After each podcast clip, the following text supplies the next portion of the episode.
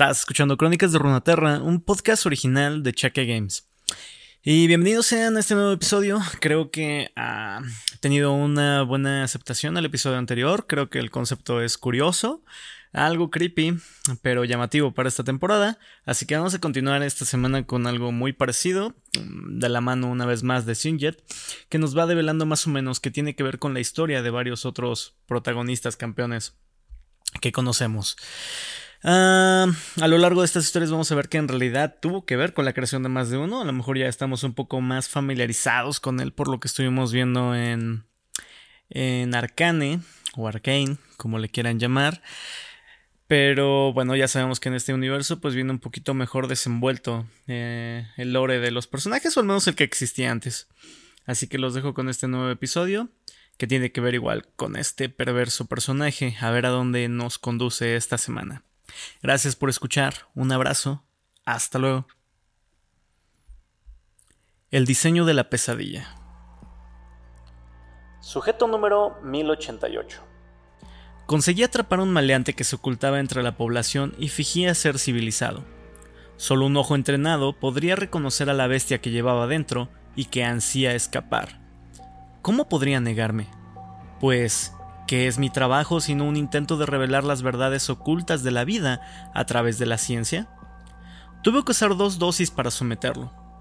Es extraordinariamente resistente, una cualidad necesaria para sobrevivir al gran catalizador de dolor y provocar la transmutación. La metamorfosis cambiará la forma del hombre por la de un depredador quimérico, y todos aún será su zona de caza. Aumentación. Preparé al sujeto para que recibiera un implante. Para llegar hasta el homóplato, probé una técnica quirúrgica que observé durante la campaña de Jonia. Me tomó varios minutos perforar el hueso y unir el compartimiento alquímico a las bombas que suministran la fórmula transmutativa.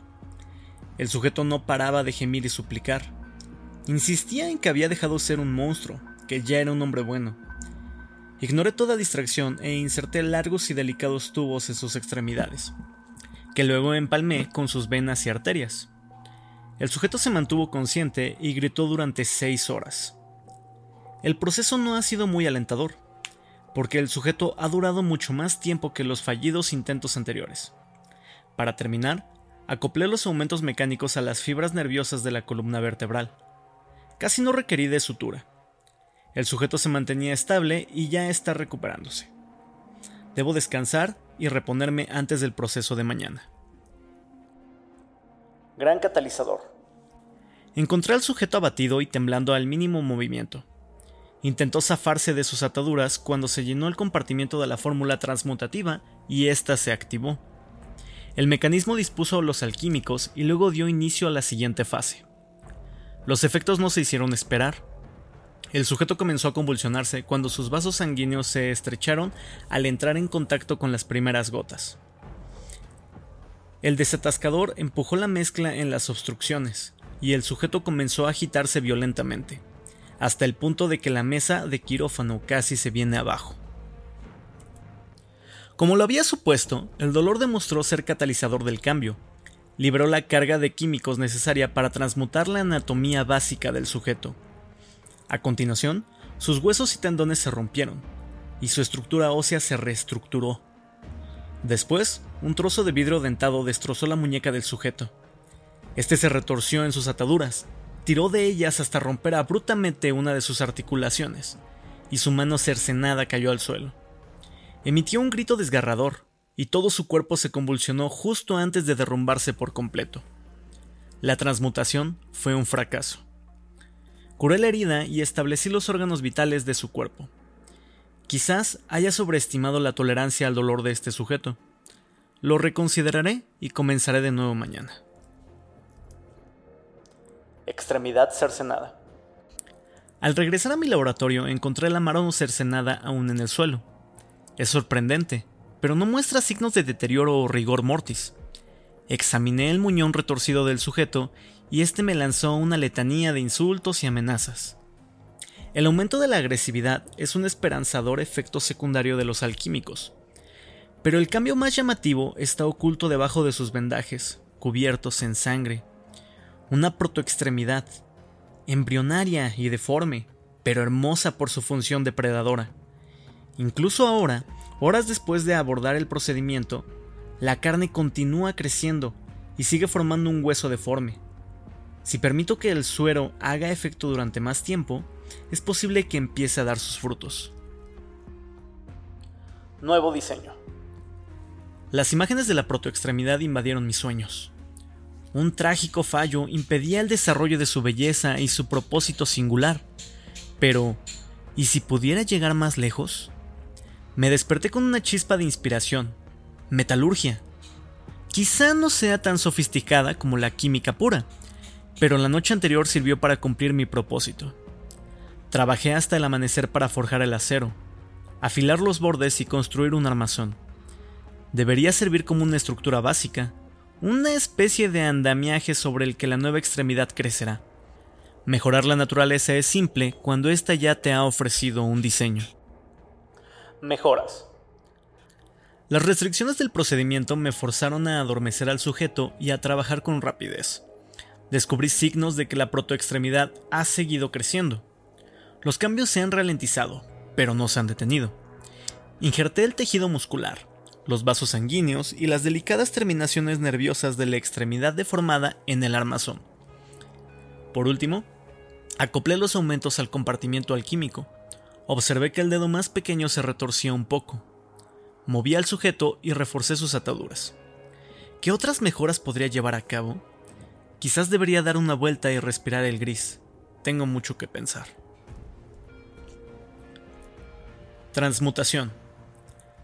Al regresar de los mercados de límite, un hedor familiar me dio la bienvenida. En la espalda del sujeto habían nacido nuevos capilares sanguíneos de sus venas deterioradas.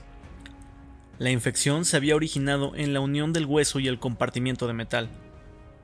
Ajusté la fórmula y le suministré una dosis.